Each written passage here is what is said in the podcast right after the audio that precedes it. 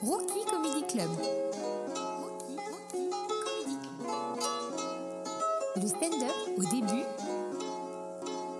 avec Mandarès. Aujourd'hui, dans Rookie Comedy Club, je reçois deux humoristes. Le premier, il s'appelle Mourat, c'est celui avec lequel j'organise le Comanxé Comedy Club à Metz. Et le second, il s'appelle Tanguy Noyer. Tanguy, c'est un stand-upper parisien avec lequel j'ai débuté il y a deux ans et demi. On continue à travailler régulièrement ensemble, et ce qui est intéressant, c'est qu'on continue à travailler ensemble alors même qu'on a suivi deux chemins très différents. Moi, je me concentre sur le fait d'organiser des événements de stand-up dans ma ville ou dans ma région, alors que lui, il est en train de se professionnaliser à Paris en jouant sur plein de plateaux, notamment dans des comédie clubs qui ont pignon sur rue. On voulait justement parler de cette notion du stand-up à Paris ou du stand-up en province, et la discussion, elle commence sur le fait pour les Parisiens de continuer à aller jouer en province, notamment chez nous à Metz, alors qu'ils ont accès à tout ce qu'il faut dans leur ville. La discussion, elle est très intéressante. Il y a énormément de choses et comme d'habitude, on ne vous dit pas faites ci ou ne faites pas ça. On veut juste partager deux visions de stand-up qui s'opposent pas mais qui se complètent naturellement. Vous verrez aussi qu'on enregistre cet épisode à l'arrière d'un espace jeune dans une salle fermée, mais de temps en temps, on entend un petit peu de bruit en fond. C'est pas gênant pour l'écoute, mais je voulais juste vous prévenir. Je vous souhaite une excellente écoute et je vous retrouve à la fin de l'épisode. T'as un thème que tu voulais aborder ou pas? Ouais, euh, voyager pour le stand-up. Toi, tu fais du stand-up à Paris. Pourquoi tu viens Pourquoi est-ce que tu viens jouer à Metz? Parce que je te connais déjà. Bon, ben si vous ne me connaissez pas, venez pas du coup. Euh, Non, non, mais parce que, parce que je te connais, parce qu'il y, a le il y a le truc où on sait qu'on est bien accueilli. Je me déplace pas de partout pour, euh, pour, euh, pour tout le monde. euh, parce que déjà, euh, euh, il y a des choses, c'est assez loin de Paris. Et c'est vrai que j'essaye de- d'être gagnant quand je, me, quand je me déplace, déjà au niveau financier, ce qui est plutôt euh, une des premières choses. Et aussi parce que je sais que ce que tu fais, c'est très bien fait. Et on joue dans des conditions qui sont euh, ce qu'on attend euh, pour bosser, en fait. Bosser correctement. euh, que ce soit les blagues, etc. T'avais anticipé quand t'as commencé le stand-up que t'allais jouer un soir dans une ville de, de Moselle et que t'allais te retrouver à Florange dans un espace jeune au milieu des phasmes et des serpents. voilà. C'est un début de carrière désastreux. C'est que je suis plus à l'aise à être avec les euh, et Farfluc que. euh, Eh ben, c'est une fin de carrière. Eh ben, merci. C'est raciste d'appeler un mec turc farfluc ou pas? Bah, hier, on m'a pris pour un Marocain. Enfin, on a comparé clairement les Marocains et les Turcs. C'est vrai En qu'un gros, un en mec. mode, euh, ouais, vous êtes pareil, quoi. Tu vois. Moi, j'ai rien dit, quoi. Mais tu subis ça le. Genre sur scène, ça t'est déjà arrivé d'avoir du racisme comme ça Genre quelqu'un premier degré, genre il- vraiment comme hier, le mec il a dit c'est pareil les Marocains et les Turcs. Non, franchement, non, c'est c'est rare, quoi. Parce que généralement, tu vois, mon premier set, on par- je parlais justement de ça, tu vois. De- du fait qu'on me prend pour un arabe, des choses comme ça. Donc, en vrai, la vérité. Mais euh, je sais pas si t'as vu, à un moment, le premier rang s'est vidé quand t'as joué. Ouais. Il n'y a plus trop d'oxygène vers le, le, le- bah, le premier rang, quoi. Donc, on a dû ou- ouvrir les fenêtres. Je sais Exactement. pas si t'as remarqué. Ben, en fait, moi, le vrai problème que j'ai remarqué, c'est que j'ai vu dans les ça faisait résonance avec mon nez. Ça faisait vraiment des échos. Ça faisait des échos? C'est pénible. Bah, en tout cas, il n'y avait pas d'écho de rire. Ça, ça, on a Non. entendu. Il n'y avait pas vraiment beaucoup de rire des échos. Est-ce qu'on peut parler du sketch sur les végétariens? Mais j'ai appris que t'avais une vraie technique, c'est-à-dire que toi, quand tu constates que le niveau de rire est trop haut Oh, par rapport à ce que tu sais être ton niveau, tu fais baisser. C'est en ouf, fait c'est c'est voilà s'il y a des s'appelle Rookie Co- Comedy Club. C'est pour si vous êtes un, un jeune ou une jeune stand-upper ou stand-upeuse, il y a des techniques de stand-up, Voilà. il y a la règle de 3, il y a la fausse piste, etc. Et il y a donc ce qu'on appelle la, la décroissance rythmique. Exactement. Euh, terme euh, théorisé par euh, Jérémy Mondarès et mis en pratique par moi-même, qui consiste à, quand le niveau de rire est trop élevé par rapport à ce qu'on a l'habitude de faire, toujours faire une ou deux minutes. Moi, je me suis permis, mais avec la, le, avec l'aval de Jérémy, à faire trois minutes sur euh, du néant. Voilà, du, euh, à base de cris, par exemple, comme ça, sans aucun rire. Pour que les gens vraiment trouvent le stand-up euh, mauvais Ce qu'on appelle une vanne Golemont. une Golemont. Ouais. Alors voilà, on a aussi théorisé ça et je pense qu'on on peut le, on peut le, le C'est important que vous sachiez ça. J'ai- J'aime bien ces podcasts qui disent ce que les humoristes doivent faire ou ne pas faire. Voilà, Mais j'aime bien le fait que si demain vous sentez que sur scène ça marche trop bien, que vous n'êtes pas à l'aise avec ce niveau de rire et vous vous dites waouh, c'est vraiment, je passe un bon moment, n'hésitez pas aussi à faire descendre un peu la ce pression qui est trop euh, rama, c'est qu'il y ait des gens qui peuvent. Là, les premiers. premier degré. Ne soyez pas premier degré là-dessus. J'ai vraiment entendu un- dans le, un des derniers épisodes de Stand de France, il, il traitait les gens de ringards, ce qui faisait euh, rigoler le public pendant la chauffe. On disait ouais, faites pas ça, vous êtes des ringards. Et j'ai publié sur Instagram Merci Stand de France de m'avoir appris que j'étais un ragard dans mes chauffes. Maintenant, je ne vis plus dans le déni. Et c'était vraiment ironique. Mm. Et j'ai reçu des messages de premier degré de Mais non, je trouve que c'est bien tes chauffes, faut pas le prendre comme ça. Et tout. Non, mais le pire, c'est c'est- c'est des stand-uppers qui disent ça, frère. Ouais. C'est très grave quand même. C'est- C'est c'est un stand-upper. Donc on était sur cette question de décroissance rythmique qui est importante dans, dans ton stand-up. Et j'ai j'ai l'impression que c'est un, un arc, un petit peu une- une- un squelette de ce que tu pratiques maintenant. De, ça fait deux ans et demi que tu fais du stand-up. Oui. Tu pratiques très bien ce système de décroissance rythmique, même dans ta carrière. C'est-à-dire tu as des phases où tu es très marrant. Ouais. Et vraiment, il peut se passer peut-être 6-7 mois pendant lesquels c'est pas ouf. Mais alors, merci de me poser cette question-là, parce que je, j'ai beau- beaucoup répété dans, dans ma douche, euh, cette question. non, il faut vraiment dire, on a eu vraiment cette phase où on se, on se prépare à faire des podcasts comme Mm. ça dans nos douches. Moi, j'avais plus, moi, j'étais plus préparé à des questions de Mouloud Achour qui me disaient euh, d'où vient cette réussite. Là, j'ai Raymond Darès qui me dit d'où viennent ces échecs. Exactement. euh, Est-ce que tu as, su interpréter un petit peu d'où tu étais devenu vraiment ce, ce niveau baissier que t'es, dans Ouais. lequel tu es en ce moment? T'as- t'as vu, Tu l'as vu venir Tu l'as Bah, anticipé? je- moi, je Tu l'as préparé? Oui. Non, moi j'ai- j'aimais bien le principe de euh, je fais pas de blague, mais c'est volontaire. Ah, moi, c'était pas volontaire. hein. Je tiens à préciser, c'était assez. Mais Il faut. Par rapport à hier, franchement, moi, euh, tu les as bien, bien, bien, bien eu au début. hein. Quand t'es monté sur scène, t'as fait de l'impro, t'as joué sur un truc, tu les as Ouais. tabassés au début. Mais hein. est-ce que l'impro. ça-. Eh, Bah, tiens, Donc, sujet, est-ce oui. que l'impro, ça compte? Moi, je pense que sur un, ouais, sur un set, ça, ça peut compter. Alors, Si tu rentres, C'est une si- vraie si- question. si Hier, non. dans- bah, non, mais si tu étais dans le, si tu, si tu es dans ton, on va dire, dans ton monde encore de ton set, si c'est en rapport avec ton set, tu vois. Moi, je pense que ça compte, tu vois, parce que il y a Oui, des- y a des, moi, moi, je sais que sur le set que je joue, je sais qu'à un moment, je devrais utiliser l'impro, Mm. mais ça va pas faire, on va dire, le trop- le- la moitié de mon set. Ça va être genre peut-être une ou deux blagues par rapport à, l'impro que tu peux sortir. Mais moi, je pense que oui, ça peut, ça, joue quoi. Oui, ça joue si c'est dans le sens de ton sketch. Hier, en fait, on avait quand même. euh, moi, les impros étaient juste donnés. euh, Enfin, c'était juste. C'était un groupe qui se connaissait, donc c'était euh, ti- tirer. Enfin, tirer. Parler et faire des blagues sur des gens qui connaissaient déjà. Donc, en vrai, c'est pour ça que oui, ça a très bien marché sur la sur l'interaction. Mais si tu prends le passage, ce que j'écris, les blagues que je joue tous les jours, euh, bah, ça n'a pas marché, tu vois. Enfin, euh, les végétariens, c'est ce qui passe relativement bien. euh, à Paris, c'est absolument pas passé. je me suis rattrapé sur un autre truc plus sûr, mais en soi, c'était pas terrible. Enfin, tu vois, si on prend l'essence du sketch que j'ai fait, c'était pas bon. tu fais aussi partie de ces gens qui vont jouer en province pour travailler, pour dire ok, c'est marrant à Paris, c'est marrant à tel endroit, c'est marrant à tel endroit. Si c'est marrant à Metz, à Angers, à Marseille et tout, ça valide. Et du coup, est-ce que le fait de faire de l'impro devant du public un peu acquis comme ça à l'impro, est-ce que du coup ça t'empêche de travailler et de valider ce que tu étais venu faire? En vrai, euh, ouais, ouais, bah oui, oui, complètement. euh, T'as ah, compris la question ou non, j'ai pas pas? compris.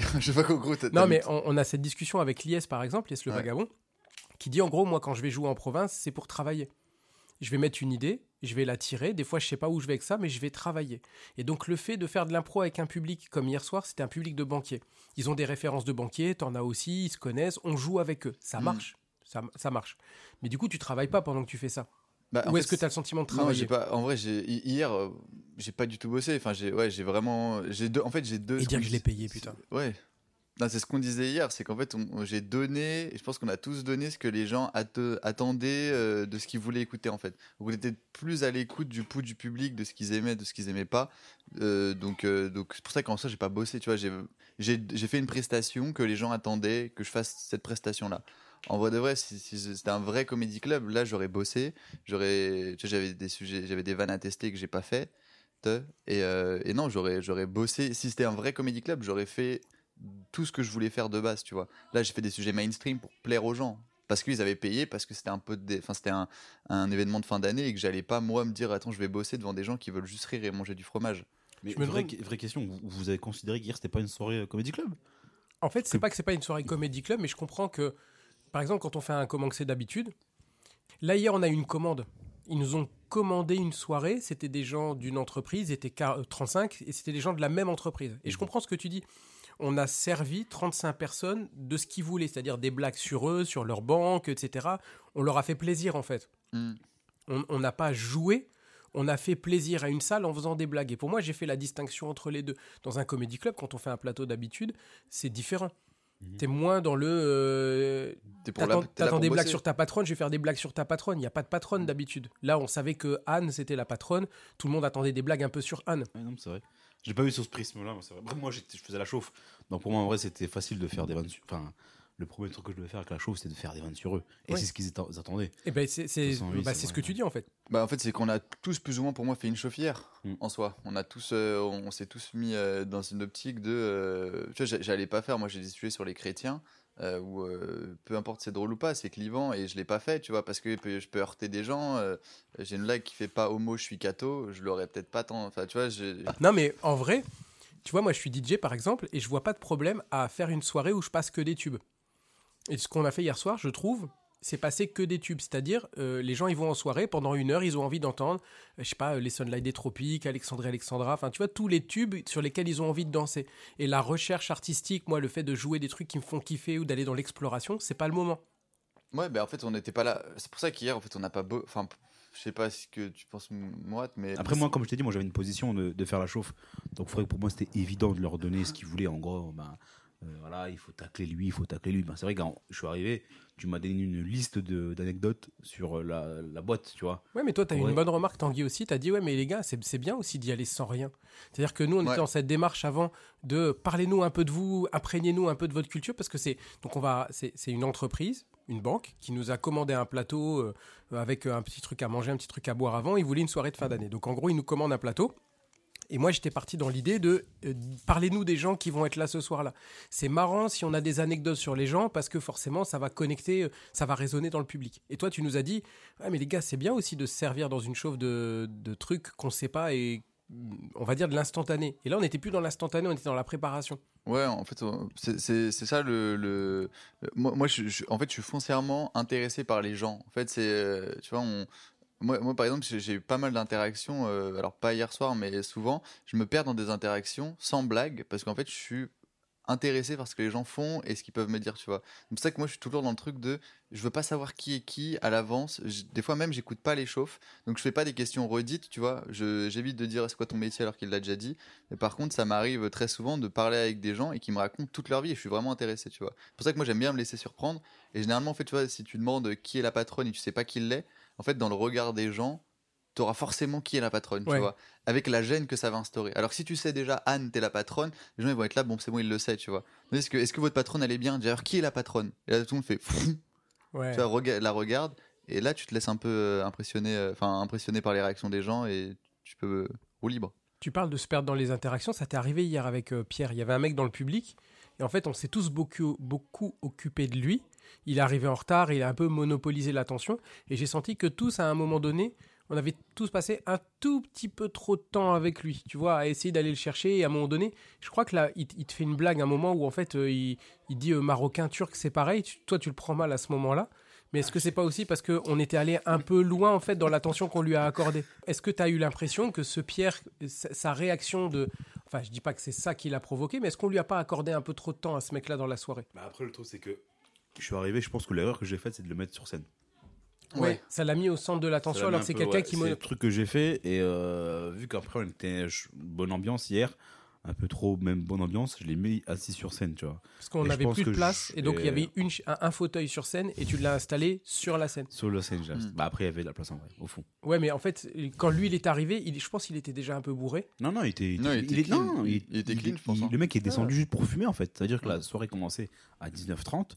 Il s'est dit à 19h35, je me lève et je vais fumer. En fait, Euh, il aurait très bien pu aller au fond. On lui a donné de l'exposition. Et en fait, il, lui, il a abusé de l'exposition aussi. Mm. Et à un moment Ah. donné, il est allé un peu trop loin dans les blagues. En vrai, quand il est monté sur scène, moi j'ai eu l'impression qu'il était bourré parce qu'il titubait, il a shooté dans une lampe, etc. Il s'est assis. Et Ouais, vraiment, c'est vrai. frérot, t'as mis les lampes partout, il fallait pas. ouais, mais il était pas sans... carrément sur un mec du public. Tu l'as mis genre, tiens là, frère. il était pas sans- il était là, gros. Je suis conseillé, mon cœur Mais laissez-moi tranquille Je te jure, ah, le mec, Mais- il a des UV, gros. À la fin de la soirée, c'était un Renoir. Ça- frère. Depuis tout à l'heure, on tourne autour d'une notion qui est finalement est-ce que hier on a fait un spectacle ou est-ce qu'on a fait une grosse chauffe? On, Majoritairement, on a fait une grosse chauffe. Mm. On leur a donné aussi le spectacle qu'ils voulaient. D'ailleurs, on a reçu des retours tout à l'heure qui nous disaient ouais, c'était vachement bien, on était contents et tout. Donc, ils ont kiffé le moment. Nous, on n'a pas le sentiment d'avoir travaillé. Mais la question, c'est dans un truc comme ça, est-ce qu'on était censé travailler? Bah, je pense que inconsciemment, on était tous là en, en puzzle, tu vois. Ouais, on était en pas en détente. mode on s'en battait les couilles. C'était en mode, on savait que c'était, euh, on va dire, acquis. Les gens étaient en bonne ambiance, cool. Moi, je suis arrivé, j'ai un peu tâté le terrain, j'ai pris, la- pris la température. Et c'est vrai que les gens étaient cool. discuter avec toi, même euh, sans. Voilà, c'est, tu vois, c'était vraiment ambiance CE, on va bien rigoler. On a eu de la chance d'être tombé sur une bonne équipe, tous, quoi. Je veux dire, il n'y a pas eu vraiment de tension entre. Ça peut arriver, tu vois, quand tu as des Ouais, grosses tensions dans une entreprise, tu peux le ressentir. Là, c'était cool. Et je pense que voilà, c'était, c'était acquis. Vraiment, je pense, oui. On n'a C'était- pas. Moi, moi, j'avais peur parce que ces, ces plans-là, les plans d'entreprise, euh, tu sais, tu connais pas les. Vu que c'est un gros groupe qui se connaissent tous de près ou de loin, t'as toujours les trucs de ce qu'ils vont s'aimer, ce qu'ils vont pas s'aimer, ça Ouais. peut mettre des ambiances. Là, pour le coup, c'était un groupe qui était plutôt soudé, donc c'était facile, mais en fait, ça peut très vite se transformer en plan un peu bourbier où, euh, en fait, euh, soit personne t'écoute, soit personne ne rigole parce qu'ils sont gênés de rigoler devant la patronne. Là, c'était pas le Mm. cas. Donc, quand tu dis acquis, je trouve, c'était un.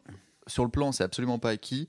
En vrai, en... la pratique d'hier a fait que ça a été relativement acquis. Enfin, c'était. euh, c'était... C'est, l'effet d'avoir pris la température, tu t'es dit là, c'est bon. Ouais, Et ouais. puis, non, c'est, c'est vrai. Mais tu retires quoi d'une soirée, toi qui viens de Paris comme ça? Tu retires quoi d'une soirée, indépendamment du fait qu'on s'aime bien tous, on, a, on aime bien passer du temps ensemble, mais d'un point de vue de travail, toi qui es dans une voie de professionnalisation, euh, tu retires quoi d'une soirée comme celle-là où finalement tu as fait de la route, t'as pas dormi dans ton lit, tu peux être crevé, euh, au-delà de l'oseille euh, j'ai- pas dit que t'as bidé, mais c'est vrai que cette Moi, dire, décroissance rythmique que tu as pratiquée Oui. à un moment euh, a pu être perçue par les gens et par les autres stand-uppers comme il sait pas ce que c'est le stand-up. Voilà. Je me suis posé la question, mais je suis venu parce que je te dis, quand je te dis parce que c'est toi, parce que c'est toi, en fait, je l'aurais pas fait pour n'importe qui d'autre. Si vous êtes vois. organisateur de plateau, vous appelez Tanguy, vous lui dites voilà, je suis en galère, euh, j'ai besoin d'un humoriste, il vient. Voilà, Voilà. c'est pas du tout le cas, ne faites pas ça. Mais si vous, surtout, c'est important si vous organisez des bonnes soirées où il y a de l'ambiance et que vous avez besoin à un moment donné de réguler l'ambiance. Merci. et là, et là, on y vient. Et voilà. Merci de le préciser. Euh, je voudrais juste que tu clarifier. joues beaucoup au Paname, du coup, ils ont besoin aussi de ce gros niveau de rire qu'ils ont. Tu joues à quelle heure? Tu joues à 9h Tanguy a quitté la discussion. Tu joues à quelle heure au, au Paname, toi? Est-ce que dans les comédie clubs parisiens, tu juges les gens sur l'heure à laquelle ils Bien jouent dans les comédie clubs? Bah, tu vois, tu prends euh, à Paris, c'est c'est assez structuré. euh, le joke, c'est, je pense, le plus structuré. T'as les plateaux, le donc t'as outre les open mic, crash test, etc. T'as les plateaux donc qui sont du lundi au euh, jeudi. Et après vendredi, samedi. Je crois pas le dimanche, t'as les euh, Hall of Fame. Donc en fait, t'as les gens, euh, donc t'as les Thomas Angelville, les euh, Nino Aria, les trucs qui viennent euh, jouer sur les plateaux. Hall of Fame, ça fait vraiment, tu sais, les, les joueurs à la retraite. Ouais, c'est ça. C'est vraiment, c'est les vieilles gloires. Moi, je, je l'entends, vieille gloire du stand-up, Hall of Fame. J'avoue, j'aurais pas mis le, le nom comme ça non plus. Mais en tout cas, les gens l'ont compris parce que c'est tout le temps complet et ça marche bien. Après, au Paname, ouais, en fait, au Paname, c'est c'est étonnant. Des fois, tu peux te retrouver sur des 20h30 parce que euh, le gérant du Paname, donc Karim, t'a mis sur un 20h30 une fois dans le mois. Bon, généralement, les gens de mon niveau, deux ans et demi de stand-up, euh, bon, on est sur euh, le week-end 11h, midi 30, 14h. En vrai, ça peut aller tout l'après-midi. Les 20h30, c'est très rare. On n'en a pas beaucoup. Et généralement, oui, c'est 22h, 23h euh, dans la semaine ou alors 17h30. Donc, c'est ces horaires-là que j'ai. Mais après, tu as des surprises. hein. Des fois, tu as des 19h, des 20h30. Euh, voilà, c'est un peu. c'est un peu... Mais oui, tu, tu juges pas forcément parce qu'en fait, ça peut tourner. Tu vois, je crois que c'est- là, on est un samedi. Je crois qu'il y a Ayoub Marceau qui joue à 23h45. euh, ça sort au Paname, tu vois. Ok. Euh, alors que c'est un mec qui est habitué des 20h30, comme euh, il y a des gens qui sont habitués des, des 23h45 et qui sont à 20h30 ce soir. Il y, a il y a un roulement au Paname, c'est un gros vivier où il met un peu tout le monde. Il a des préférences, parce qu'il y a des gens qui sont plus forts que d'autres, et euh, il les met sur des horaires où il y a plus de monde. Mais les 20h30, c'est dur. hein. Et en semaine, ça se passe comment? Je veux dire, il y a quand même un. et je pense qu'il y a moins d'engouement que le week-end. Enfin, je sais pas. Ah non, c'est blindé tout Ah, le c'est temps. blindé quand même C'est blindé. Ouais, moi, la première fois que je suis arrivé sur un 23h, j'ai eu un peu peur parce que j'étais en test. C'est Kader Aoun à l'époque qui m'avait fait venir. euh, Enfin, on avait échangé, il m'avait dit de passer, euh, passer en semaine. Et moi, je pensais qu'il y aurait personne sur un 23h45. Et pour te faire tester devant euh, Kader Aoun, euh, bon, bah, t'espères euh, que toutes les étoiles sont alignées pour éviter de te casser la gueule. Et, euh, et pour le coup, non, il y avait. Moi, je suis arrivé avec stressé. Il m'a dit non, mec, c'est complet, il n'y a pas de, pas de débat. Ça m'a pas- ça m'a pas empêché de faire un passage moyen, mais euh, mais euh, il y avait du monde. Les gens qui écoutent le podcast et qui se disent, mais moi, je commence le stand-up ou ça fait six mois où j'ai fait mes premiers open mic, ça veut dire que dans moins de deux ans, il est techniquement possible, si vous bossez et que vous êtes à Paris, de jouer au Paname, quoi. Ouais. Et c'est un truc. Moi, quand j'ai commencé à peu près en même temps que toi, euh, le, le Paname, c'était juste l'apanage des gens plus forts que moi, où c'était, ça paraissait inaccessible. Et en fait, de cette génération, de tous ces gens-là avec qui nous on a pratiqué au début, en fait, aujourd'hui, tu peux jouer dans ces endroits-là, ou le joke, ou euh, la scène Barbès et tout, et tu peux accéder à des créneaux spécifiques. Donc, tu peux faire les goûters du Paname, on va dire, Ouais. mais tu peux jouer au Paname en fait. Ouais, tu peux jouer au Paname. Bah, c'est après avant il y avait Kader euh, donc Aoun qui était qui s'occupait de la direction artistique, qui faisait rentrer pas mal de monde parce qu'il avait une optique euh, culture box, euh, captation télé, donc il avait besoin de volume de personnes. Tu peux jouer techniquement. Après là, c'est beaucoup, enfin c'est plus dur qu'avant de jouer au Paname. On va dire que je suis rentré à la bonne période et euh, je suis pas euh, le mieux vu euh, au niveau des dates euh, du Paname. Donc même quand tu es rentré Cette avant, fameuse décroissance rythmique. qui- la décroissance qui- rythmique qui a pas été acceptée par le milieu effectivement. Mais je me dis, mais pourquoi tu te fais chier à aller jouer à, à Metz, à Florange, à Mulhouse, j'en sais rien, alors que tu peux être à Paris et jouer. C'est une question que les gens qui, qui écoutent peuvent se dire, mais pourquoi les Parisiens ils se font chier, outre les grandes villes de stand-up qui sont reconnues? Pourquoi ils se font chier à aller jouer à Metz un soir, qui n'est pas une ville de stand-up reconnue encore? Euh, Pourquoi vous vous astreignez à ça? En fait, c'est des conditions pro. Et en fait, on y va parce que ce que je disais à Murat euh, quand je suis arrivé, c'est que il y a, et je crois qu'il y avait Doug aussi, c'était l'accueil, tu vois, à Paris. En fait, vu que c'est un truc où, tu vois, aucun humoriste reste sur les plateaux parce que généralement, on commence un plateau, on est déjà en retard sur le suivant. Donc, il y a vraiment ce truc-là de, euh, c'est, ça va trop vite, il n'y a pas de, y a pas d'accueil, c'est tu joues, tu pars, en vrai. Euh, si tu peux rester, tu restes, mais sinon, c'est compliqué. À Metz, il y a un truc où les gens sont foncièrement contents de te recevoir. Tu vois, C'est c'est, euh, c'est les gens, ils te, ils te reçoivent, ils disent putain trop cool que tu sois là, on est ravis de t'avoir. À Paris, il y a pas ça. Est-ce qu'on a, on a eu beaucoup de liberté depuis ce matin sur euh, un petit peu euh, bah voilà, ce qui se passe dans les plateaux, Paris, en fait, le, le- le stand-up en général, ce que toi tu vis dans le stand-up. Est-ce que tu as le sentiment que c'est des choses qu'on peut plus facilement aborder une fois qu'on n'est pas dans Paris? Non. Trouve-moi un stand-upper qui te dira que Paris, c'est pas la fast life, que Paris, c'est pas, c'est pas, euh, c'est pas plus dur qu'ailleurs, c'est pas plus compliqué, c'est, c'est, c'est une vérité. Donc tout le monde le dit, tu vois, et même tout le monde est au courant de ce truc-là. Donc euh, oui, quand tu vas jouer en région, bah t'attends de te prendre un peu plus de rire que euh, quand tu joues à Paris. Bah, J'avais justement une question à ça parce que tu disais tout à l'heure, ouais, euh, je commence, j'ai même pas terminé mon premier, on va dire, plateau, que je suis déjà en retard. je- en gros, tu, tu restes pas. Non. Tu viens, tu fais ton truc et tu te casses. Mais en gros, sur une soirée, on va dire, tu peux, on va dire, de aller 18h jusqu'à 22, minuit, on va dire, tu peux enchaîner 4-5 plateaux, en gros, Ouais. c'est ça. Mais Ouais. ça te dégoûte pas Arriver au cinquième, quatrième, tu te dis pas, putain, euh, Ah si t'es, t'es- bah, tu, tu kiffes pas le truc, quoi. Alors que c'est vrai qu'ici, regarde, nous, les mecs qui viennent à Metz, euh, c'est plutôt en jour. Ouais, le bah, jeudi, je joue euh, à l'antre. euh, le Voir tu joues le éventuellement vendredi, deux fois la même soirée, mais toi, toi à l'heure où tu es à ton quatrième plateau, on a la chicha en fait. Voilà, c'est ça exactement. bah, Mais ça Ah, te, ça te, vraiment, c'est vraiment ça te. Tu dis pas, bah, moi, franchement, la vérité, moi, ça m'userait, gros. Ça me, ça me. ah Ouais, C'est un truc que tu entends. Enfin, j'imagine que toi, avec le, ce, ce truc de décroissance rythmique que tu vis pas naturellement, mais ceux qui aujourd'hui euh, ça, ça se traînent à une discipline de rire constant, ouais. tu te considères, tu te considères, parce que toi tu es originaire de Lyon, tu te considères stand-upper parisien ou lyonnais qui pratique à Paris? Parisien. Ok. Parisien, bah, je suis pas catégorisé comme euh, lyonnais à Paris et je suis catégorisé comme parisien à Lyon. Justement, c'est la question que moi je vais, je vais vous poser. C'est plus, vous, comment vous voyez justement les Parisiens, le stand-up parisien Parce qu'en fait, on parle beaucoup de. C'est c'est- c'est rigolo parce que on parle, on beaucoup de comment Paris voit la province. Mais en fait, vous, comment vous nous voyez, nous, à Paris? Je commence ou pas? Sinon, ça va être long. hein. réponds, parce que je sais que tu as une. On va dire que Mourat, et on bosse au- ensemble au Comanxé Comedy Club, tu as une opinion plus, plus incisive, plus tranchée sur Paris? Non, en fait, moi, j'aime pas les gens qui viennent, euh, on va dire, je veux dire pas spécialement de Paris, mais ça vient généralement, généralement de Paris. Euh, viens pas ici en terrain conquis. Euh, en gros, je vais être, enfin, euh, c'est pas un freestyle, euh, c'est pas un freestyle là, je vais faire, tu vois. a clash là. c'est pas un clash. Non, mais c'est pas du tout. Tu vois, moi, genre, il y en a certains qui sont déjà venus au comment que c'est quand je venais jouer et que j'étais pas encore dans l'organisation. Du moment où j'étais consommateur de stand-up, euh, il y en a certains qui viennent en terrain conquis chez nous. Et je suis un peu chauvin, moi, de chez nous, tu vois. Et genre, en gros, euh, viens pas nous chier dessus ici, tu vois. Ouais. Viens avec un truc carré, viens euh, faire kiffer les gens, c'est tout ce qu'on te demande. Et même moi, quand j'ai vu, quand je suis passé stand-upper, il y en a certains, gros, ils sont dans leur monde. Genre, je te calcule pas. En gros, ça se fait ressentir comme moi, je suis de Paris, ou moi, je suis d'ailleurs dans une grosse ville de stand-up. Vous, en gros, je vous calcule pas. Alors que, gros, je vais te dire, c'est toi qui viens euh, chez nous nous demander de jouer. Hmm. Parce que soit, je ne sais pas, je sais pas si c'est bouché à Paris ou je sais pas quoi, mais je, je ressens ce truc-là. Pas avec tout le monde. Parce que, tu vois, euh, il- jusqu'à cette année que j'étais dans l'organisation, j'ai pas ressenti ce truc. Il y avait des mecs qui sont venus qui étaient entre eux, mais Mm. sans euh, faire ressentir une en mode euh, il y a nous et a vous. Ouais, il n'y avait pas de condescendance Exactement. C'est exactement c'est ça. je, je comprends. euh, Il y a vraiment des gens qui viennent. Moi maintenant, hein, mais on a eu au début des gens qui venaient avec de la condescendance. Et tu as vu, euh, sans en faire trop, mais tu as vu comment nous on se comporte, comment on essaie de recevoir? C'est-à-dire, bah, on fait le spectacle, après on boit un coup, après on va manger, après, ça va à la chicha, Voilà. après on va à la maison. euh, le lendemain, tu vois, on fait le petit-déj, on discute. Enfin, c'est vraiment plus. Nous, on est dans cette logique un peu de loisir encore. De, du stand-up. On n'est pas dans deux plateaux, trois plateaux, et moi je suis un professionnel, j'ai un spectacle, la petite salle, la grande loge, le machin. On s'en bat les couilles Mais en fait. Nous, c'est juste, on veut passer du temps avec des gens. D'accord, de toi à moi. Je pense qu'il y a aussi une part de personnalité qui rentre là-dedans, gros. toi, tu serais comme ça On va dire, mettons, si tu viens, bah, toi, tu joues. euh, Oui, je serais comme ça. C'est-à-dire que tu as un taf, j'ai un taf, euh, Tanguy, tu as un taf aussi. Moi, dans mon taf, au niveau de responsabilité où je suis, il y a des endroits, des réunions par exemple, je suis invité de, à, de 10h à 11h. À 11h, la réunion, elle est finie, je repars.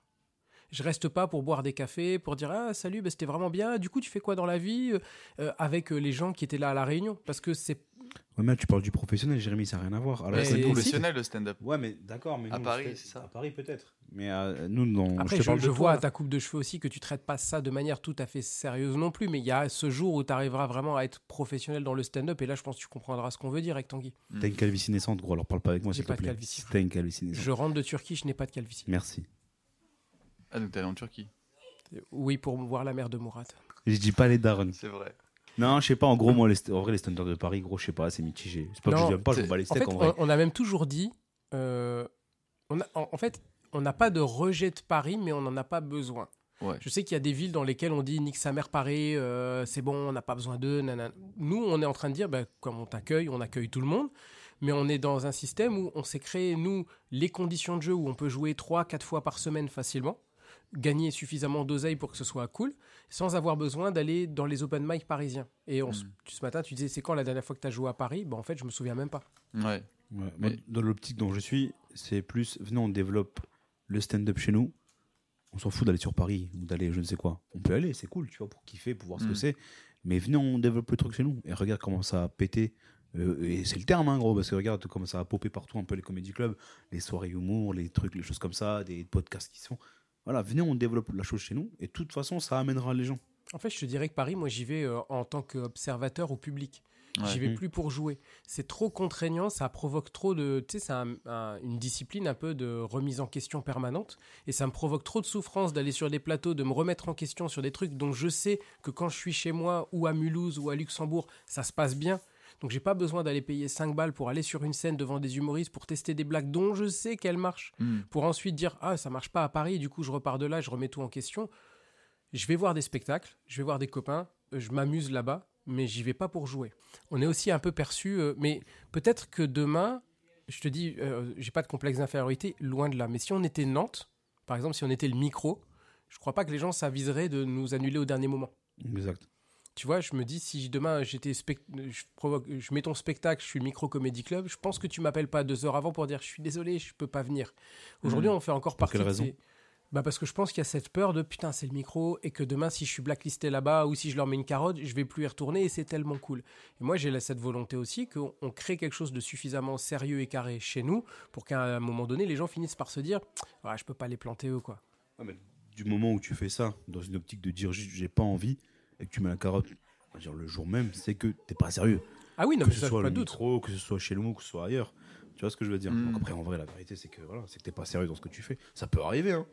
Dans ce cas, tu réfléchis à deux fois avant de t'engager quelque part, quoi. Ça t'arrive, toi, d'annuler des, des plateaux? Alors, pas, je parle pas au dernier moment, mais de t'engager à jouer à un endroit, puis à la fin de dire non, non je vais pas y aller en fait. Bah, en vrai, généralement, quand je le fais, je- quand je le fais, j- quand j'envoie un message, j'ai déjà un fil parce que en fait, j'ai avant de jouer au Paname ou euh, ou un peu à- ailleurs, donc à Café Oscar et tout, il y avait vraiment le truc où j'ai mangé, je pense, tous les bourbiers de la région parisienne. Donc je sais exactement quand j'envoie un message, déjà qui le gère, est-ce que c'est cool? Et, euh, et si je m'engage, je le fais tout le temps. Dès que je peux, à part si euh, j'ai un plan, euh, euh, un plan euh, payé à la facture 300 euros et que oui, bah, entre 15 personnes dans une petite salle et euh, 150 euh, dans une énorme salle payée bien, bah, je- oui, je- là, peut-être je vais annuler. Mais ça arrive pas tous les 4 du Donc mois. t'envoies un message à l'organisateur pour lui dire écoute, j'étais censé venir jouer chez toi, Ouais, je suis désolé, je peux pas. mais par contre j'ai un Ouais. truc là et c'est facture 300 balles et je vais aller jouer Et là-bas. ils le comprennent. Après, le but, c'est de pas prévenir en last minute. Moi, j'ai- je l'ai je l'ai très rarement fait et j'évite de le faire. Et euh, pire, j'essaye de. Même si j'ai un autre plateau qui se rajoute par-dessus, je vais toujours favoriser le premier euh, qui, euh, qui m'a donné son accord. Parce qu'en vrai, à Paris, c'est tellement dur d'avoir des dates que même les petits plateaux, bah, c'est quand même. les, petits plateaux. Plateaux indépendants, euh, c'est quand même. T'es hyper chanceux d'y jouer quand même, tu vois. Peu importe qui le gère. euh, si t'envoies un message qu'on te dit oui, c'est que déjà t'as réussi un truc. Ce que tu as dit là juste avant, on a eu un humoriste comme ça qui l'année dernière a voulu jouer chez nous. On lui a filé une date. Et je crois euh, trois semaines avant, donc on est bien en termes de timing. Il me dit écoute, je vais venir jouer chez toi. Je, me, je présente mes excuses, mais là il y a un endroit où je veux absolument jouer. Et ils viennent de me donner une date Ouais, et ça tombe sûr. chez toi. Donc euh, m'en veux pas. Mais là aujourd'hui, dans moi, mon développement, c'est important pour moi de jouer à cet endroit-là. Est-ce que tu es d'accord pour me donner une autre date à un autre moment? Et tu l'as pas mal pris, J'ai dit go. bien sûr. Ça- sur le principe, tu te dis, je préfère, c'est toujours une question de communication, je préfère que le mec il me dise ça, plutôt que de me dire, ah, en fait, j'avais mal noté, ou faire genre, il est, ah, ben, je... on avait pris une date. Mm. Ouais, ouais, Arrête. non, non, ça marche pas. Mais, euh, mais tout ce que vous avez dit en vrai sur, euh, sur Paris et tout, je pense qu'il y y a ce vrai truc de nous, enfin, nous, enfin, pour, pour, pour beaucoup, c'est un taf, tu vois. Donc, effectivement, c'est, tu tu le disais, des fois, on joue quatre fois par soir. Et bah ouais, la quatrième, c'est une contrainte, tu vois. La quatrième, alors, c'est pas une contrainte parce qu'on prend toujours autant de plaisir euh, à, à, faire rire, mais euh, il y a ce truc où, ouais, t'es fatigué, t'as dit quatre fois la même chose.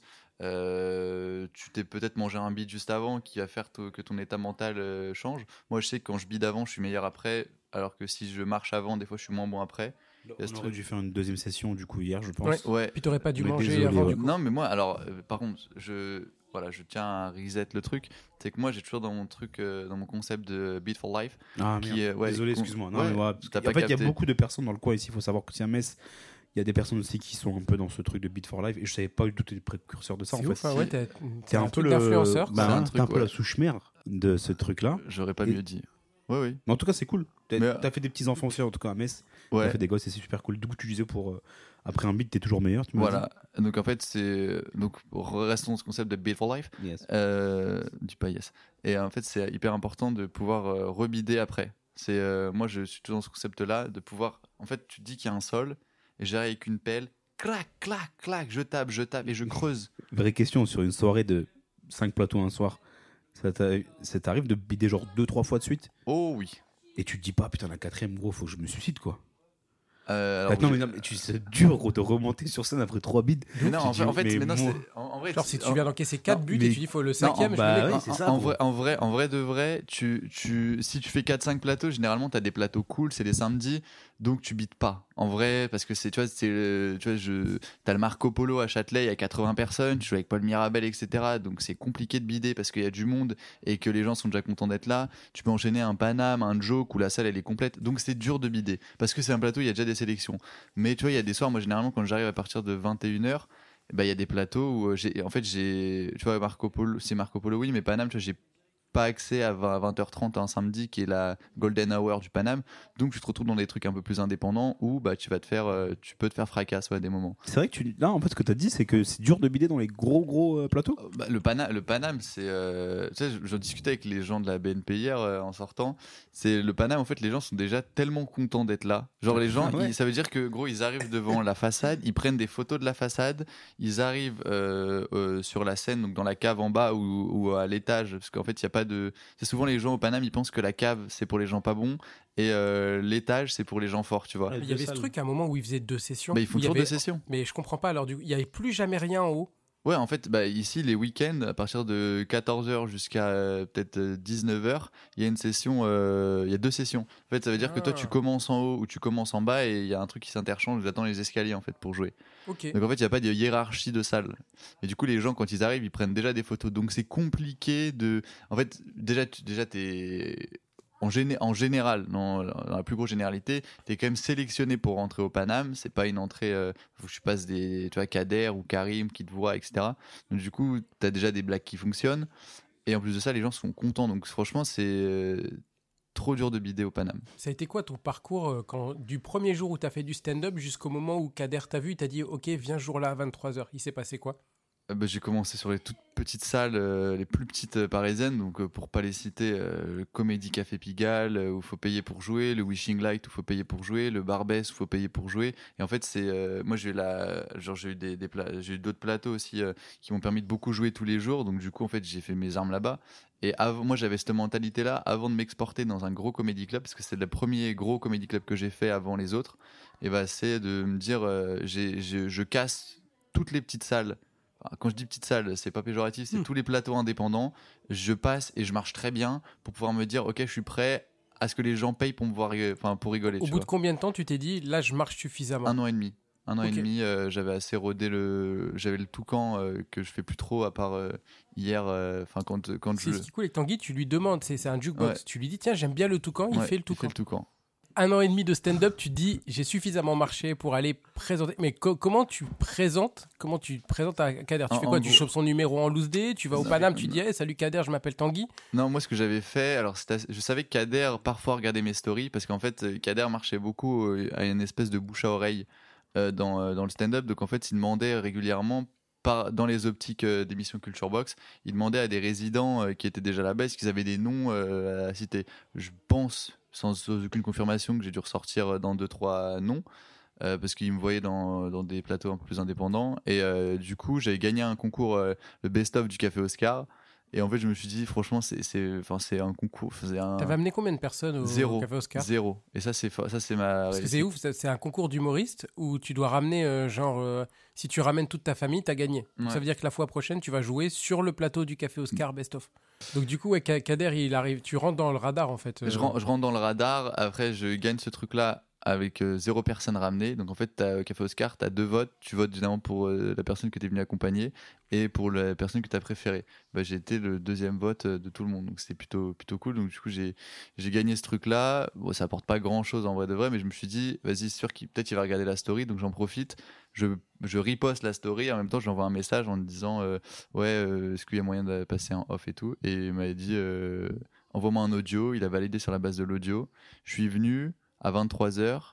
Il m'a dit que c'était de la merde. Il m'a dit euh, bah, c'est pas bon pour le moment. Et en fait, un mois après, il m'a rappelé et avec le même texte, mais j'étais beaucoup plus à l'aise parce que j'avais sacralisé ce truc du Paname de dire putain, je suis au Paname, euh, trop fou et tout. J'avais la même chose avec le Barbès. Ouais. Ouais. Bah, peut-être du coup, t'es bloqué dans le jeu en fait. Enfin, j'ai. Oui, c'était pas. L'enjeu, t'avais un peu écrasé Ouais, le lieu et exactement. tout. ouais. Donc, du coup, je suis retourné après et il m'a dit ok, c'est bon, machin, euh, joue. On, on avait fait un trajet avec. euh, Il y avait Gab, il y avait Vincent Barra et toi euh, cet été. Ouais. Au mois de juin. Oui. Et Enzo Ricci. C'était génial. Je Ouais. vous avais emmené, on avait enregistré un épisode, je l'ai encore, je n'arrive pas à le monter. Oui, il est immontable. Parce qu'en fait, il, il est, c'est l'épisode le plus intéressant qu'on ait jamais fait. C'est juste qu'il y a trop de bruit, on l'a enregistré dans la voiture sur Ouais. la route, et qu'en fait, on entend trop la route. C'était pas dis, strat en vrai. Parce que en vrai, je pense que t'avais vraiment. Moi, je, je me suis dit, s'il a fait venir tous ces podcasters, c'est pour faire un All-Star. Ça aurait été incroyable. Donc moi, j'étais full prêt à faire, euh, à faire un podcast. Vraiment, dans ma douche, j'ai tout donné. Genre, je trash talk la terre entière. Sur ma douche, j'ai tout donné. C'est Ouais. très bizarre, bizarre. comme euh, phrase. Mais tu vois, je me suis dit, t'as Santa qui a un podcast, Vincent qui a un podcast, toi qui a un podcast, Gab qui a un podcast. Je me suis dit, ouais, putain, euh, sûr, ils vont faire un podcast. Et euh, en plus, c'est vrai qu'on a tous des parcours différents. euh, on est tous parisiens. On a tous des parcours différents. Vincent, qui, comme vous, essaye de développer un peu en amont enfin, en- en- d'annexe, enfin, comment on dit? En périphérie de Ouais. Paris, euh, le stand-up. Euh, En- Enzo qui a joué, euh, qui a quitté son taf très vite et qui a été euh, fort très vite en rentrant un peu de partout. Euh, T'as Gab qui vadrouillait, qui venait, qui venait de finir sur Tour de France. Enfin, t'avais vraiment tous les. Ça aurait été un bête d'épisode en vrai. Et tu parles de Vincent et de, d'Adrien, qui, euh, Ouais. Adrien la brocante, Ouais. qui, qui font vivre avec Stand Up 77, ils, font vivre le stand-up dans, en Seine-et-Marne. Ouais. Et en fait, j'ai eu cette peur un peu quand on a monté le c'est, que les gens viennent chez nous comme ils allaient dans le 77. Et moi, j'entendais beaucoup de Parisiens dire Ah, vas-y, c'est loin, c'est le bout du monde, nanana. J'ai le souvenir d'un article du Spot du Rire, et genre, c'était les pérégrinations de on est allé dans le trou du cul du monde et tout, mais c'était marrant parce qu'on était ensemble. Et je sentais tellement de condescendance du fait d'aller jouer dans le 77, qui est la porte de Paris, en fait, que quand les gens ont commencé à venir jouer chez nous, bah, en fait, j'ai senti la même chose que Mourad disait tout à l'heure. C'est-à-dire cette condescendance de allez, on va aller jouer chez les pieds nickelés, là, ça va garer sa charrette. Ouais. Ouais, il y a, il y a ce truc, euh, il y a, y a- ouais, y a ce truc, il y a, y a toujours la condescendance parisienne qui revient. Après, ça, ça dépend. Et toi, il y a des gens, tu vois, tu prends Enzo, Alain, euh, même Thomasy, tu vois, euh, je l'ai vu euh, il y a avant-hier. Je lui ai dit, je venais à Metz, il m'a dit, mec, trop bien, tu vas kiffer, c'est trop cool. Enfin, tu vois. En fait, mais après, le comment que c'est est très bien vu parce que t'es à la gestion du truc, tu vois. Et euh, non, mais c'est même pas des, c'est pas des compliments dans le vent. C'est qu'en fait, tout le monde. Tu peux y aller, Mourad, c'est bon. Ouais, merci Mourad. Ouais, je vais rester seul, c'est bien. Non, mais pour le coup, Je t'appellerai si j'ai besoin de. Mais tu vas faire comment ce sera, Bide. ce sera plus marrant, du Ouais. coup, s'il y a que toi. Tu vas faire euh, des sourires euh, à la Joker. Le meilleur plateau qu'on ait fait, c'était le 17 novembre 2023. Il n'était pas là. Ouais. On a tellement ri. On a fait 3 heures de plateau ce jour C'est vraiment. Normalement, tu sais qu'on joue 8 minutes habituellement Ouais. chez nous. À un moment donné, il y a un humoriste, un copain à lui, qui lui a dit C'est bon, il me reste combien? Il lui a dit Vas-y. Il Attends, a fait, attends, il a fait attends. 19. C'est un copain à moi maintenant? C'est pas un copain à nous. hein Quand il dépasse son temps, c'est un copain à toi. Mais vraiment, c'est ce truc du respect du temps. Mais aussi, tu vois, je, je- je me dis, euh, en termes de temps de jeu, euh, sur Paris, quand tu commences, on va te filer 3-5 minutes. Et après, nous, quand on va jouer, même euh, tu vas à Nancy, ça fait 3 mois que tu fais du stand-up, on te dit, bah, tu peux faire 15 si tu veux. Ouais, ça pour le coup, à Paris, il n'y a pas du tout ce truc-là. Euh, Il y a vraiment ce truc de 3 minutes pour commencer, après 5. Et euh, plus qu'en région, moi, je, je reviens souvent à Lyon. T'as des gens, ça fait un an de stand-up, ils ont déjà un spectacle, tu vois. Et mais Et- euh, ils ont un spectacle, euh, tu te dis, putain, vraiment, ils ont un spectacle ou, euh, Non, ouais, mais je les ai jamais vus, mais ils spectacle. disent j'ai un spectacle et je le joue, tu vois. Euh, à Paris, c'est inconcevable. En fait, il y en a, ils peuvent lancer leur heure, mais si c'est de la merde. Enfin, en fait, ça dépend ce que tu veux faire. Tu sais, il y a un truc où, où moi, par exemple, je, je suis. Ma stratégie, elle est claire c'est je lance mon spectacle. Et et même une exceptionnelle, c'est euh, c'est soit petite loge, soit point virgule, soit. euh, tu vois. Donc, déjà, et vu que j'ai pas accès à ces trucs-là pour l'instant, parce que je fais pas de première partie, et, euh, et du coup, bah, je, je vais pas lancer tout de suite à un truc où je vais devoir payer pour jouer, tu vois. Donc, Pourquoi tu euh, fais pas de première partie?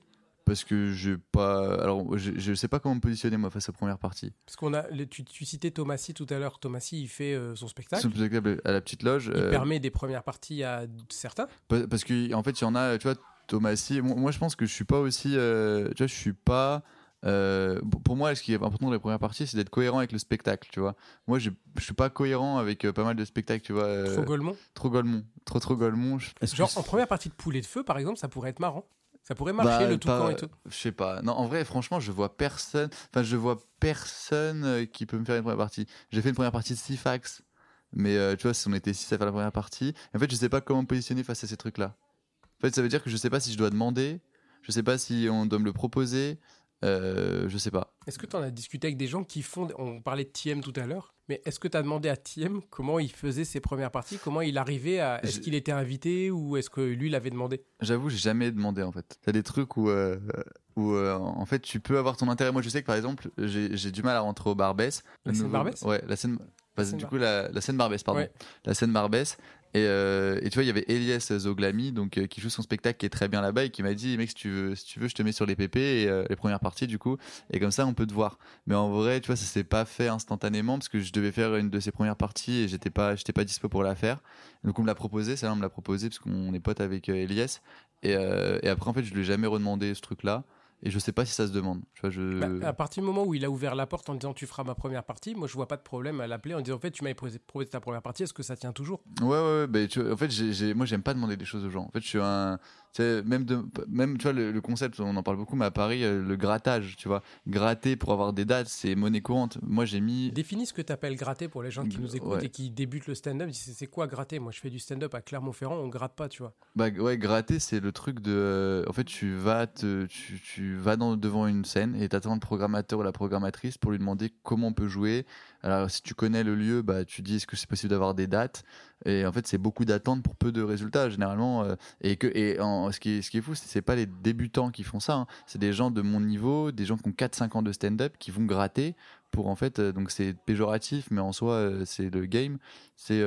Euh, bah, en fait, tu vas demander directement à la personne euh, est-ce que tu as pu voir mon mail Est-ce que tu as des dispos à me donner, des créneaux, etc. Tu viens te présenter en fait. Parce qu'en fait, tu as déjà envoyé un mail, tu as déjà envoyé un Insta, enfin, tu as fait toutes ces démarches qu'on Ouais, te dit faire. bien dis, ouais, envoie-moi un mail. je te- Même, des- même sur le téléphone. Enfin, tu vois, euh, on Le a- WhatsApp, le. WhatsApp, gros, ils, ils nous voient pas. Enfin, tu vois, en fait, ils sont, ils, à Paris, ils croulent sous les demandes. Donc, c'est pas pour leur jeter la pierre de dire qu'ils répondent pas, mais il y a trop de monde. Il y a trop de monde à Paris, donc euh, ils ont forcément leur préférence avec des humoristes. Mais toi, tu es là aussi pour proposer une, pour, euh, une proposition artistique, quoi. Après, donc, je me dis, c'est ouf parce que c'est ton métier de programmer des artistes. C'est-à-dire que normalement, c'est ton métier que de gérer la relation des artistes. Mais- Sur les 60 demandes que tu vas avoir, il y en a peut-être 5 qui demain constitueront euh, les gens forts avec lesquels tu voudras jouer. Mais Ouais. donc, il faut quand même bien que tu entretiennes une relation avec 60 pour que ces 5-là, demain, viennent jouer chez toi. ouais, mais Il y a comme cette condescendance de, bah, de toute façon, eh, je suis tel lieu. Eh, même Ouais. je lui réponds pas aujourd'hui, demain, je l'appelle, il vient. Bah, c'est ça. Bah, et en plus que non seulement ils disent ça, et en plus ils ont raison. Tu vois, ça veut dire que moi, euh, le Joe qui m'appelle, euh, il m'appelle, euh, je suis à Lyon, bah, je vais tout faire pour rentrer et jouer. Donc après, moi, c'est le parti pris que j'ai pris, c'est de mettre ma vie de côté pour, euh, pour ce métier-là. Ouais, c'est compliqué. En fait, on en parlait tout à l'heure, la, juste avant le podcast, on se disait qu'en fait, le stand-up, il a tout intérêt à se professionnaliser. Donc, euh, que ce soit à Metz, que ce soit à, à Tours, que ce soit à Divat-sur-Loire ou à Paris, en fait, pour moi, le stand-up est pas encore assez pro dans sa manière de voir les choses. Ça veut dire que dans ce milieu-là, il y a beaucoup d'argent en termes de chapeau, de cachet. Toutes les télés s'intéressent aux stand-uppers et stand-uppeuses parce que c'est très bien, parce qu'elle elle donne et ils donnent beaucoup et ils sont drôles. Mais il y a ce truc où, en fait, les comédie clubs sont pas pros dans leur manière de voir les choses, tu vois. T'as des comédie clubs. Ah, ça dénonce. Non, mais t'as des, t'as- c'est une certitude. Et je pense que tu as des comédie clubs où, en fait, euh, on prend l'exemple de Sifax, par exemple. Je peux donner son nom. C'est une personne qui euh, a un comédie club, qui vient de le monter, qui a un spectacle, qui est humoriste, qui est producteur. Et en plus de ça, il doit donner des dates. Gros, il a 24 heures dans sa journée. Il fait comment? Il fait, il fait Bah, il s'entoure. Bah, il- donc, il prend donc- Mourat ou quelqu'un. En fait, on a été confronté au même problème, mais à un moment donné, si tu gères plus le fait de faire tous ces trucs-là, ça veut dire que ça devient impératif de t'entourer. Il y a une question Ouais. derrière de partage de la valeur qui doit rentrer en ligne de compte Ouais. pour Sifax comme pour les autres, qui est de dire bah va quand même bien falloir que si je prends Mourad, je vais diviser euh, ce que je gardais tout seul par deux. Hmm. Mais, c'est accepter aussi que le partage. En fait, c'est même plus une question de partage de la valeur, c'est une question de la création de la valeur. Parce que ne pas répondre à des artistes, bah, du coup, je pense que moi, tu t'échappes à une proposition de valeur qui est quand même que ton comédie club, il repose sur les, les humoristes que tu programmes. mais c'est un taf qui est énorme. Donc en fait, c'est le truc où ils te donc là on en revient au truc du grattage de forcément ils te répondent pas vite. Donc forcément, ils ont pas forcément le temps de voir tes passages. Donc forcément, toi, le seul truc que tu as à faire, si vraiment tu veux jouer avec ta fin, c'est de spawn devant les comédie clubs, peu importe lequel, et de dire salut Ambre, salut Sifax, salut Karim, je suis humoriste. Est-ce que tu as vu mon message? Est-ce qu'il y a moyen d'avoir des dates? Sinon, euh, c'est quoi les, les démarches, tu vois? En fait, le fait de faire ça, ça montre quand même que t'en veux. Et ça, ils le prennent en compte, tu vois. C'est ouf parce que je vais rebondir sur une question qui va intéresser Mourad directement juste après, mais ça veut dire que tu t'exposes au fait qu'on te dise oui, j'ai vu ton message. Ouais. Et non, j'ai pas de date. Bien sûr. Et Mais moi, gérer le nom, moi, ici, on gère pas le nom. Euh, au contraire, on demande, on, on gère au pire le délai. Mais on gère jamais non. Personne t'a jamais dit non et moi avec. Mm. Non, c'est vrai, ouais.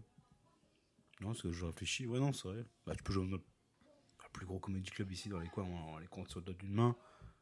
Ouais, non, c'est plus pire- des longs délais que des noms. La, la plus grosse soirée qu'on a, qui est le close-up à Nancy, ça met euh, 250 personnes, je pense. Euh, cette soirée-là, on dit Ok, j'ai pris en compte ta demande. En début de saison, généralement, il va dire bah, les, les soirées, c'est une par mois et c'est ces dates-là. Et tu sais que normalement, sur l'année, tu vas jouer. Et peut-être tu vas jouer en juin, mais tu vas jouer. Hmm. Mais normalement, tu gères pas de. Ouais. Bah, là, il y a aussi le truc euh, à Paris, c'est qu'en fait, il y a des dates tous les jours, tu vois. Donc, en fait, forcément, tu sais que potentiellement, tu peux jouer tout le temps, euh, genre lundi, mardi, mercredi, et puis ça deux, trois fois par soir. Donc, forcément, tu as plus de créneaux. Donc, enfin, faut se... enfin, je, je, je, je, je suis pas là pour défendre euh, les humoristes ou les programmateurs ou programmatrices. Nous, on a besoin de jouer. Des fois, on comprend pas les choix qui ont été faits, mais on a. C'est comme un patron, euh, il fait ses choix et tu les acceptes. Et eux aussi, ils ont, t'imagines, enfin, t'as genre une, un créneau, six humoristes, tu doubles ça ou tu triples ça le soir, mec, c'est délirant, tu vois, c'est à gérer, c'est l'enfer. D'où l'intérêt de prendre quelqu'un quand c'est aussi gros que ça, qui se dédie à ça en fait Ouais. presque, tu vois, et qui presque se dédie. euh, après, je sais que par exemple Ambre est, est très à l'écoute de ses humoristes et, euh, et, euh, et plutôt bienveillante avec eux, tu vois. Mais si elle veut garder cette proximité-là, elle peut tout, enfin, elle pourra toujours le faire, j'imagine. Mais en fait, le fait de prendre une personne qui donne des dates, qui prend en compte les demandes, qui prend en compte les trucs, ben, je pense qu'elle gagnera peut-être un temps monstre, tu vas le faire. T'as as, quelqu'un, toi, dans ta vie? T'es- T'as Ouais. une meuf? T'as une- Ouais. Toi, t'as une femme? Ta meuf, elle réagit comment du fait que tu t'es décidé de pratiquer à ton âge? T'as 30 piges? Ouais. Donc, du coup, ta femme, elle dit quoi quand tu, trois soirs par semaine, t'es pas là alors que t'es marié récemment, t'as une fille en bas âge récemment? Comment elle prend et comment elle accompagne euh, cette volonté, toi, de, bah, de vaincre ton obésité par le rire Ah, c'est un gros bâtard, ça, tu fais des questions. Depuis tout à l'heure, tu suces avec des questions, frère.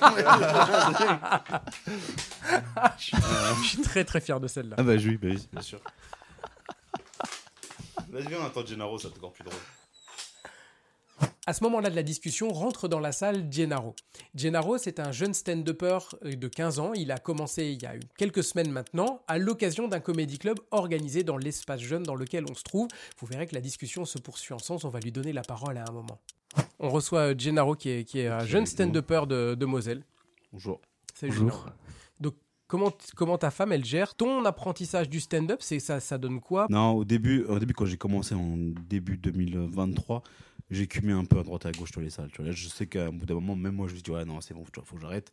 En plus, moi, j'ai commencé stand-up, je venais d'avoir ma petite, tu vois, quasi. Donc, euh, c'était un peu dur à gérer, euh, on va dire, du, de son côté comme du mien, tu vois. Et parce que c'est, tu vois, c'est une, toute une vie qui change. Et faire du stand-up, en vrai, même quand tu le fais en amateur, même en province, ça prend quand même du temps, tu vois. Et euh, après, moi, j'ai de la chance toi, d'avoir ma femme qui m'a toujours soutenu là-dedans, tu vois, vraiment à 100%. Et comme, mais maintenant, depuis que tu vois que je suis rentrer dans l'organisation du comment c'est. Moi, j'ai une autre vision du truc, tu vois. C'est que genre, je programme pas spécialement de date à l'avance, sauf si bah, ça se fait par des connexions, tu vois. Mais maintenant, là, je me dis, je... là, plus temps en place, plus il faut que je me laisse un peu plus de temps pour ma famille, tu vois. Parce que c'est ce que je fais déjà maintenant, tu vois. J'essaie quand même de faire la part des choses. Même si parfois, voilà, quand tu as des soirées comme Yacine Belouz qui se prépare, tu dis, voilà, c'est une soirée importante pour nous, pour l'image du comment c'est, pour, voilà, pour, pour le stand, stand peur qu'on est. Bah, là, c'est vrai que tu vas faire plus de scènes avant, tu essaies de t'entraîner, mais bon, voilà. Euh, pour les quelques minutes qui nous restent, on- il y a Gennaro qui est rentré. Salut Gennaro. Salut.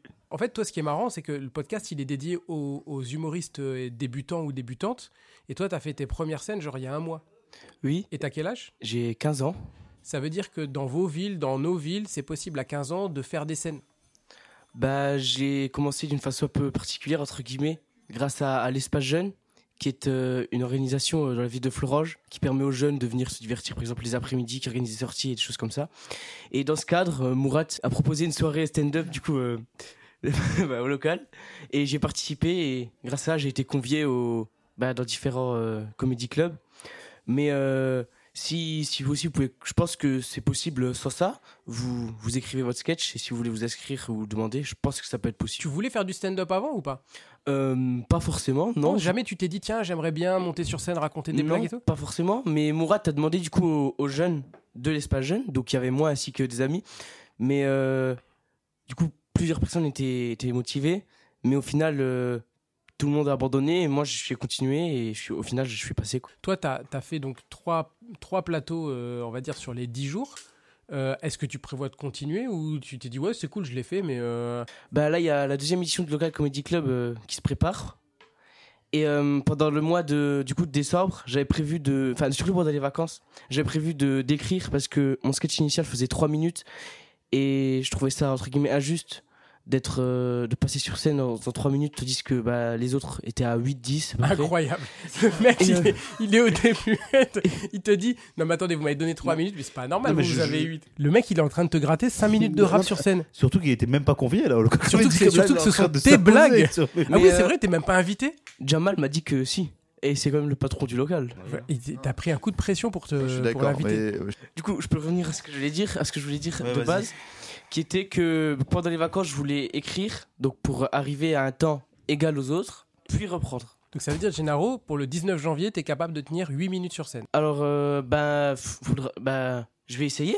La prochaine fois que tu joues au local comedy club, on, on prend ton passage, on le diffuse pour que les humoristes qui nous écoutent, ils puissent se dire c'est ma quatrième scène et voilà le travail que ça nécessite et à quoi ça ressemble d'écrire 5 minutes de blague.